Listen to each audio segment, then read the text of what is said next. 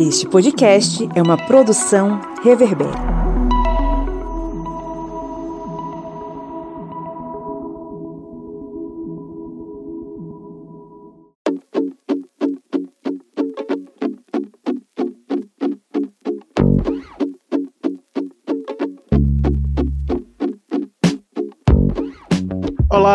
Ouvintes! Sejam muito bem-vindos mais uma vez à sua Minipédia, o seu podcast com conteúdo expresso em história e demais ciências humanas, a depender aí da semana e do que a gente quiser conversar. Eu sou o Pablo Magalhães e comigo estão Dona Joyce Oliveira. E aí, historiante, tudo bom? E seu Kleber, Roberto. E aí, pessoal, beleza? Mais uma vez estamos aqui reunidos, né, no nosso encontro semanal maravilhoso e abençoado pelos deuses para tratar tratar sobre mais um conteúdo histórico. Isso mesmo. E esse conteúdo é um conteúdo que é muito importante para entendermos todo o processo que ocorreu no Brasil colônia. E é um processo que envolve tanto a expansão agrícola como também o extermínio dos povos originários. Justamente. Hoje a gente vai falar sobre aquela que ficou conhecida como Guerra dos Bárbaros. Mas quem eram esses bárbaros e por que essa guerra? Por que isso aconteceu? A gente vai tentar entender tudo isso hoje, mas antes vamos para os nossos recadinhos.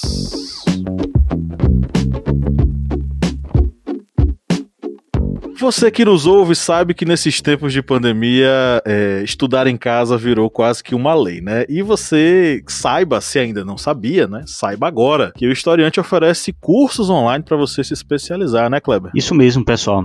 Nós temos vários cursos, tanto cursos que são para aprimorar, para você que é professor de história, é estudante de história ou apenas curte conteúdos históricos. Nós temos vários cursos. Um dos nossos cursos é o sobre a ditadura militar no Brasil, os anos de chumbo. E esse curso é um curso totalmente online. Você vai fazer a hora que você quiser, no momento que você quiser. E as aulas estão disponibilizadas numa plataforma segura. E todo esse conteúdo tem duração de 30 horas e no final tem o certificado. E esse curso você pode fazê-lo, como já dito, a hora que você quiser. Você não vai precisar dizer poxa, tenho que desmarcar este compromisso aqui, aquele outro compromisso. Não. Esse curso você vai fazê-lo na hora que desejar. Olha aí a comodidade que o historiante está oferecendo para vocês. É isso aí. Vá no ohistoriante.com.br e clique lá na, no menu cursos online. Você vai encontrar esse que o Kleber falou e muitos outros. Matricule-se. E tá vindo novidade, viu, gente? Tá vindo novidade aí, viu? Justamente. Vem novidade aí, vem que nem trem passando por cima de todo mundo. Acompanhe e matricule-se, né? Ao final você recebe um certificado acadêmico de 30 horas, tá? Aproveite. E se você é nosso ouvinte fiel aí há anos e gostaria de colaborar conosco, você sabe que é simples rápido e fácil. Basta você ir lá no apoia.se barra historiante e a pessoa tem direito a um bocado de coisa, né, Joyce? Isso, né? A pessoa que é o nosso apoiador, né, que gosta do nosso trabalho, ele tem acesso né, a conteúdos exclusivos, né, participa do sorteio dos livros e, inclusive, né, para quem já é apoiador e para quem vai se tornar apoiador, né, eu vou até avisar que a gente tem um sorteio né, do livro do Gessé Souza que se chama A Guerra contra o Brasil, né? Que é da nossa parceira, a editora Sextante, que faz parte do selo Estação Brasil. Já imaginou, você vai ganhar um livro do Gessé Souza. Justamente, um livraço, inclusive é o último lançamento dele. Pois é. Aproveite, é. vá correndo, porque o sorteio vai acontecer já já. E para ser apoiador tem que pagar uma fortuna, né, Joyce? É, são apenas quatro reais mensais. Acho que você não, compra um, nem um litro quilo de, de gasolina. Não, você nem compra nem um quilo de pão, né? Com 4 reais hoje. Acho que dá para comprar malmente dois pães, por exemplo. Então, só com 4 reais você, você tem acesso aí a um conhecimento, né, que vai permitir você poder comprar vários pães depois. Joyce, tem tempo que eu não compro pão, mas tá caro assim, é? Tá. Aqui é 25 reais um quilo de pão, que vo... aí talvez você chama pão francês, né? Mas aqui se chama pão massa, massa grossa. Meu Deus do céu. Então é isso aí, gente. Quatro reais. Tu não paga nem dois pães pra gente. mais acesso a esse conteúdo bacana que a gente produz, tá? Então, valorize o trabalho dos produtores de conteúdo independentes, colabore, quatro reais mensais. E é isso aí, bora para nossa pauta agora. É Brasil 2021, né? Pois é.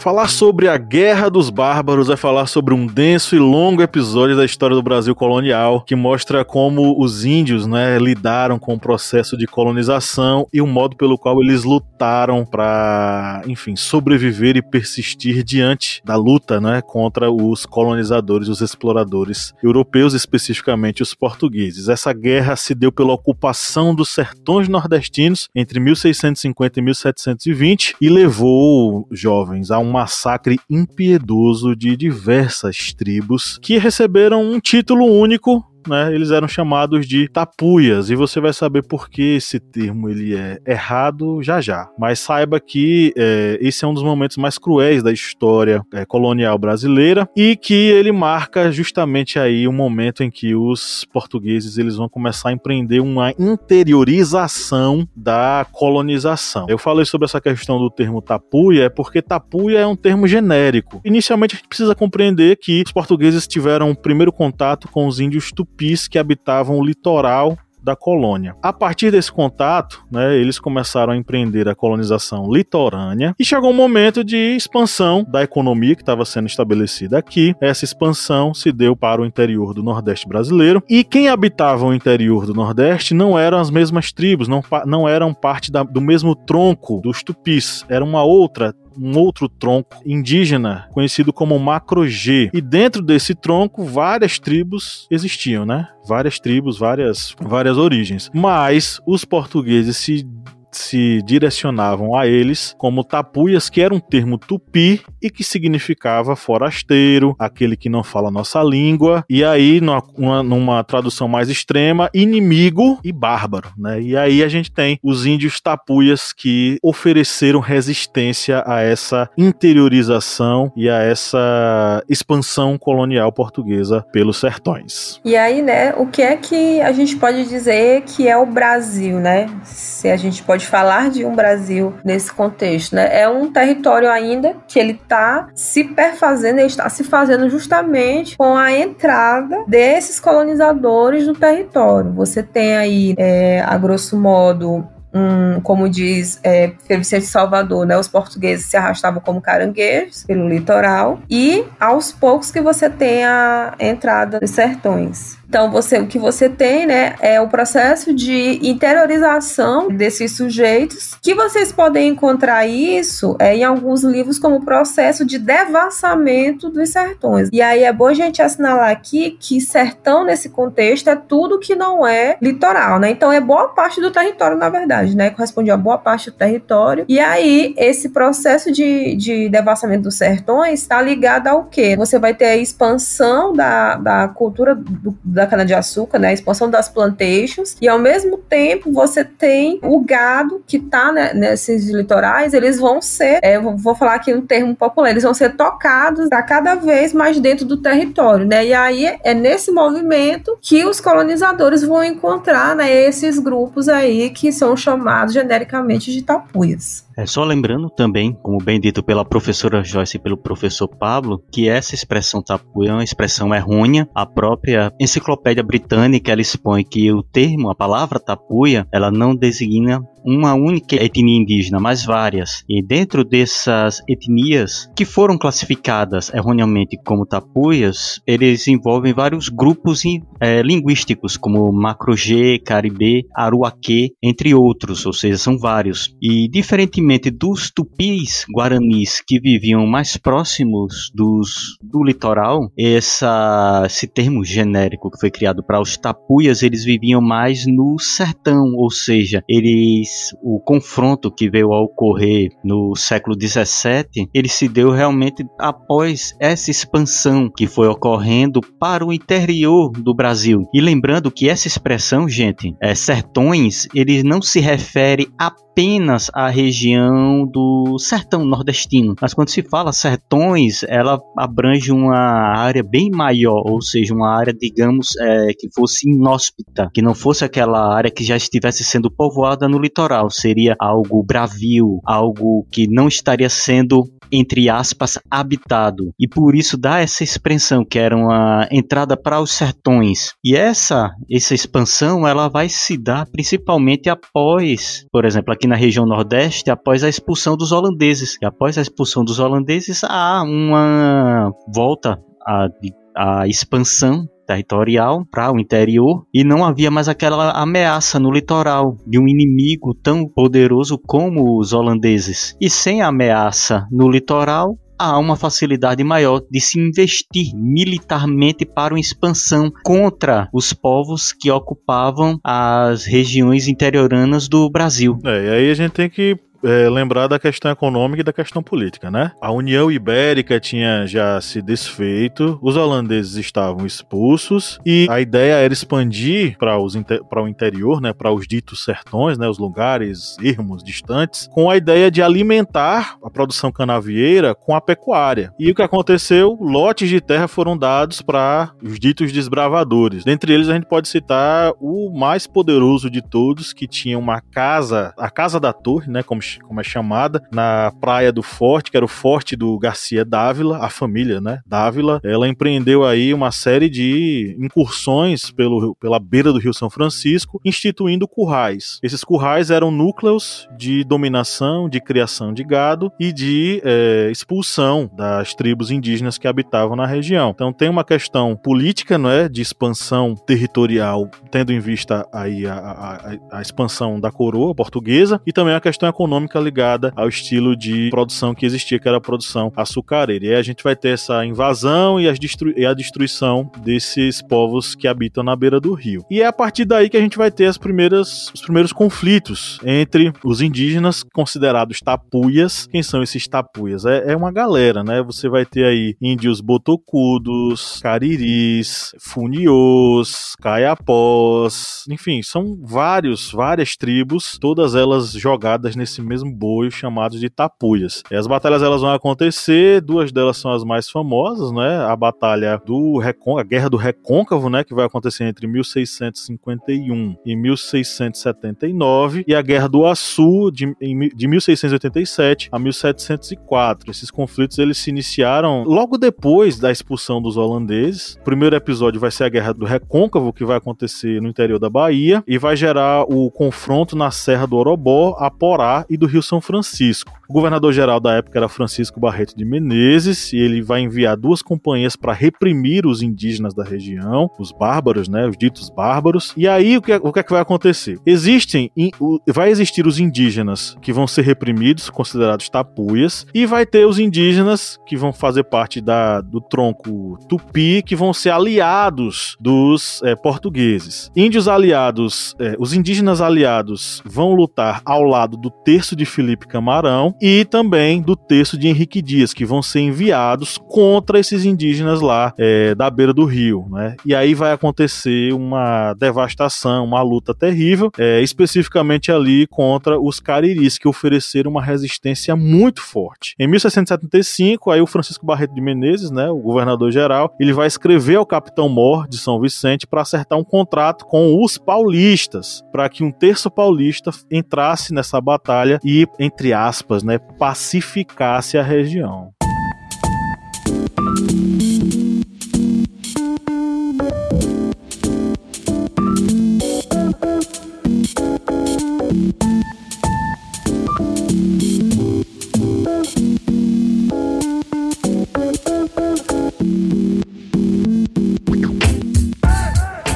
E aí,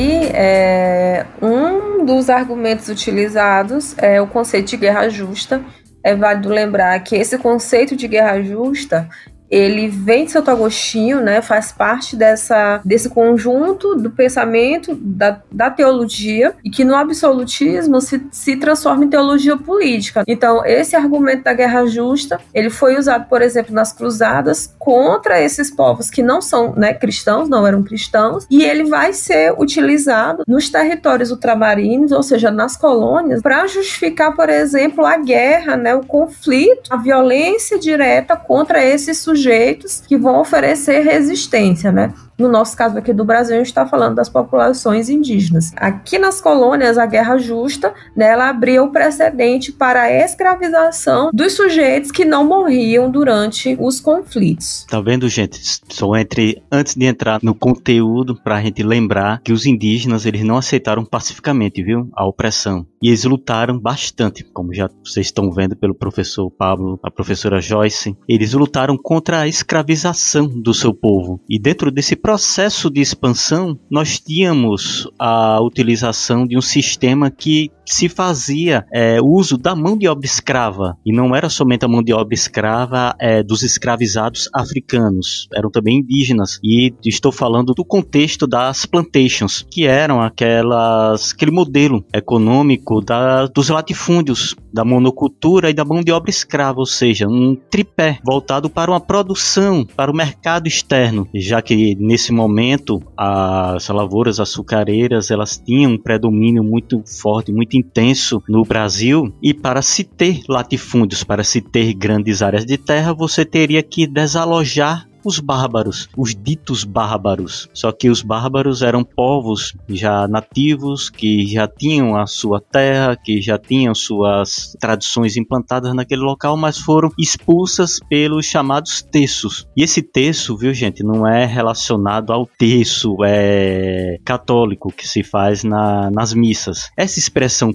terço, ela vem de um termo militar e ela queria usar, é, indicar exatamente a utilização de três forças é, contra um determinado inimigo, que era a força de é, artilharia de canhões, a força de lanceiros e a força de cavalaria, ou seja, uma força bem concentrada militar contra os inimigos. E nós estamos falando de povos que é, se lutavam com seus, suas armas, que sempre utilizavam marco, flecha, lanças, é, clavas, contra um inimigo que já se utilizava de toda a força já de uma estratégia já implantada há muitos anos na Península Ibérica, que era do terço, que era extremamente respeitado e terrível temido até mesmo por outros exércitos. E essa força que foi implantada contra as tribos indígenas no Brasil, nesse momento da Guerra dos Bárbaros, que não, era não eram bárbaros, eram somente pessoas se defendendo da escravidão, esse mesma estratégia que foi usada contra as tribos indígenas foi a mesma utilizada, por exemplo,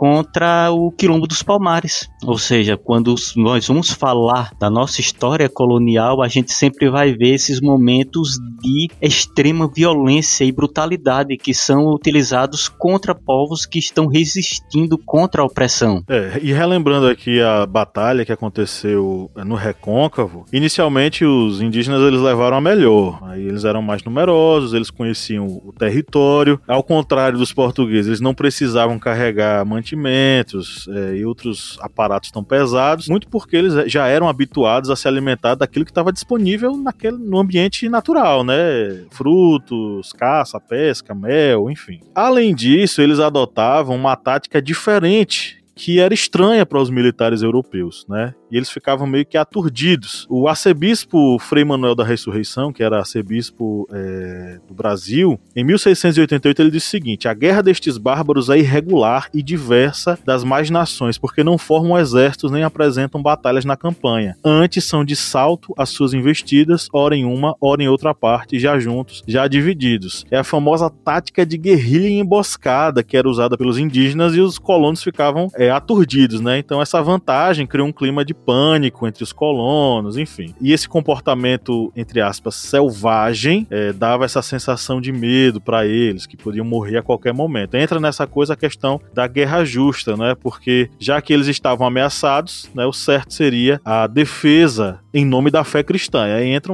a, aquela lógica da guerra contra o inimigo da fé, direcionada agora aos indígenas. A Segunda Guerra, a Guerra do Açu, de 1677 a 1693. É o segundo episódio ainda mais violento que vai acontecer no território de Pernambuco, Rio Grande do Norte, Piauí e Paraíba. Em 1687, os indígenas realizaram um ataque surpresa violento que matou muitos colonos e também cabeça de gado, destruiu fazenda na, no Rio Grande do Norte. É, Matias da Cunha, que era o governador geral da época, ele pediu ajuda ao governador de Pernambuco e ao capitão Mor da Paraíba, né? Que era o Amaro Velho de Sequeira. João da Cunha Souto Maior era o governador de Pernambuco, para que eles enviassem pessoal, mantimentos, armas, munição. E aí eles, foram, eles enviaram, né? Quem resistia lá com maior é, propriedade eram os cariris. Aí, mais uma vez, vão ser convocados os terços, né? O terço do Felipe Camarão e o terço de Henrique Dias, e vão lá eles lutarem. Domingos Jorge Velho foi convencido a suspender o ataque aos quilombolas do Quilombo dos Palmares nesse momento e enfrentar os cariris. Ele mudou a rota dele. O famoso e famigerado Domingos Jorge Velho, bandeirante paulista reconhecidíssimo aí é, na história do Brasil. A força dos índios era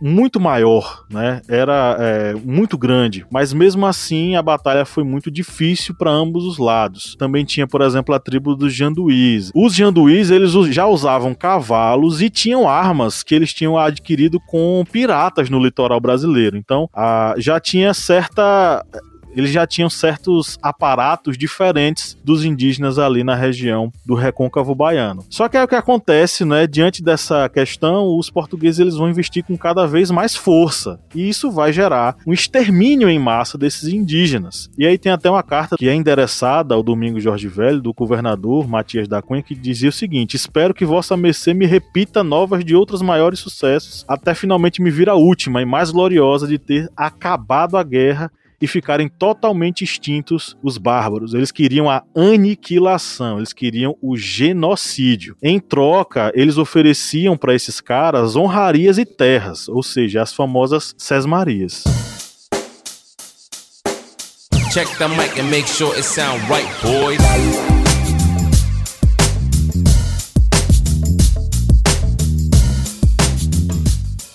E aí, né, é interessante observar que existe essa diferenciação lá no período colonial dos índios que eram chamados de índios mansos, né, nessa nomenclatura, que eram esses indígenas, por exemplo, que é, é, estavam junto dos colonizadores, em contraposição aos índios de corso, né, ou índios bravos, que são que foram esses grupos que foram submetidos à guerra justa, né?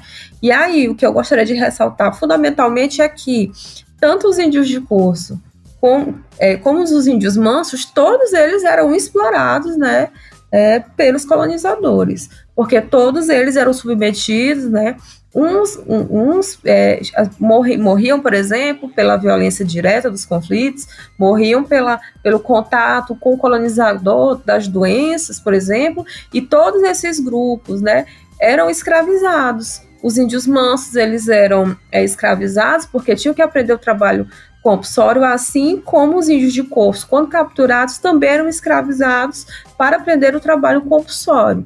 Geralmente, né, eles viviam em aldeamentos, que era uma reunião né, de, de, vários grupos indígenas diferentes, onde eles aprendiam esse trabalho compulsório, por exemplo. Você encontra muito isso nos livros, é, a questão das drogas do sertão, né, a coleta das drogas do sertão, mas eles também faziam outros trabalhos, como, por exemplo, o arruamento e o calçamento das ruas, tá? Então, da, nas duas perspectivas, né, nos dois casos, é, esses grupos, eles sempre eram explorados pelo colonizador. Por quê? Porque nesse momento o trabalho com as mãos, ele é visto de forma indigna. Ele é considerado um defeito mecânico e é por isso que os europeus sempre exploravam né, e escravizavam outras populações. E lembrando também, pessoal, que é a Guerra dos Bárbaros, ela perdurou do século 17 ao século 18. Foi 70 anos de guerra, de vários conflitos, vários episódios de resistência. Nesse episódio mesmo da Guerra do Açu, é, houve até mesmo a conversão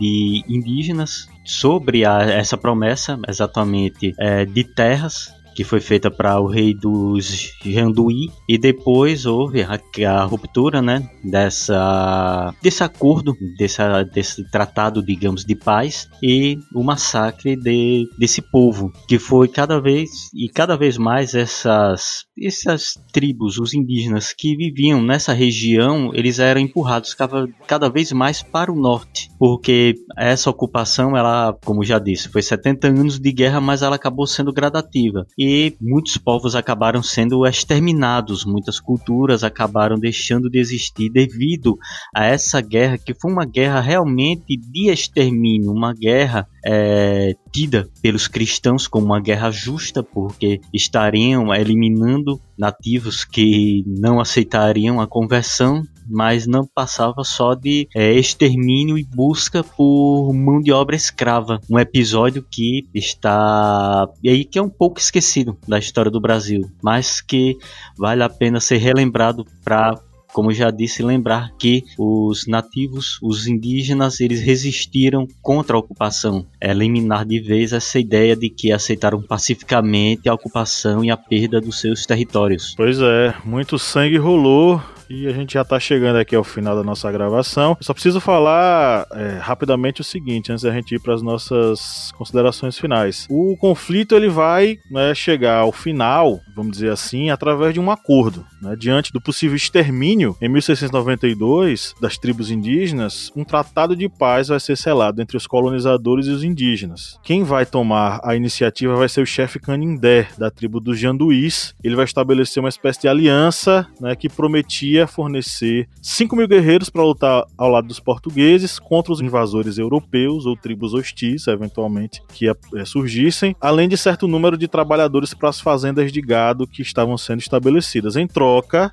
as tribos recebiam 10 léguas quadradas de terra e sua liberdade, entre aspas. Né? O acordo ele representava uma estratégia de sobrevivência para os indígenas diante da ameaça dessa extinção das populações numa guerra tão é, duradoura, né? tão longínqua longeva. Os colonos também tinham interesse que a guerra parasse, porque guerra significa né, é, esforço. E o fim dessa guerra significa dinheiro, terras e escravos, escravizados, né? Que é o que vai acontecer com boa parte desses indígenas e com os negros que vão ser capturados e trazidos da África. Contra os cariris, a batalha ainda vai permanecer ainda até o século XVIII. Né? Só que aí depois de mais ou menos ali a, a, década de 1720, já não vai ter mais sinais de resistência das tribos indígenas. Inclusive os cariris eles vão ser exterminados, né? Os cariris eles não existem mais diante dessas guerras tão cruéis.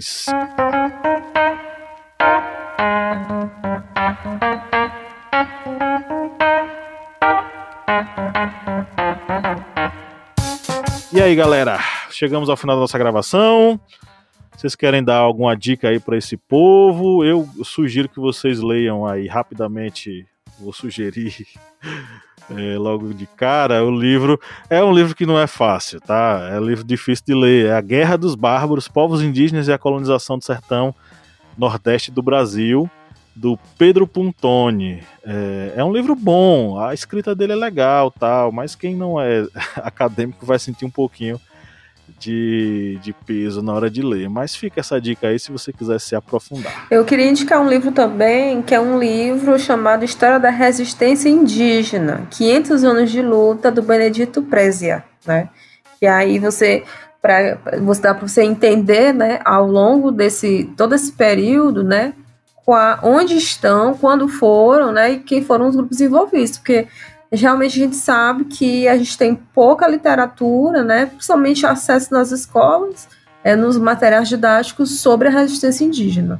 Então aí é, fica como material complementar aí para vocês, além do, do, podcast, é claro. É, e eu vou fazer o jabá, né, já que o pa professor Pablo acabou dizendo que tem um livro, mas o livro é uma linguagem, digamos, um pouco mais rebruscada para quem não tem o costume de ler é, conteúdos acadêmicos, então vá lá no Historiante, vá lá no nosso podcast e você vai lá pesquisar sobre é, invasões holandesas e temos também sobre as é, invasões francesas. Nesses dois eventos tivemos movimentações indígenas que são parte da história do Brasil colônia. Você já pode aí pegar e aproveitar e maratonar a nossa minipédia. Você já vai, ó, pá, Guerra dos Bárbaros, opa, invasões francesas aqui, opa, invasões holandesas ali, ciclo do açúcar, ou seja, ó, tanto material que vocês têm sobre o Brasil colônia aqui no Historiante. É isso aí, um grande abraço e tchau, tchau, galera. Até meu povo. Até a próxima semana. Valeu, gente. Até mais.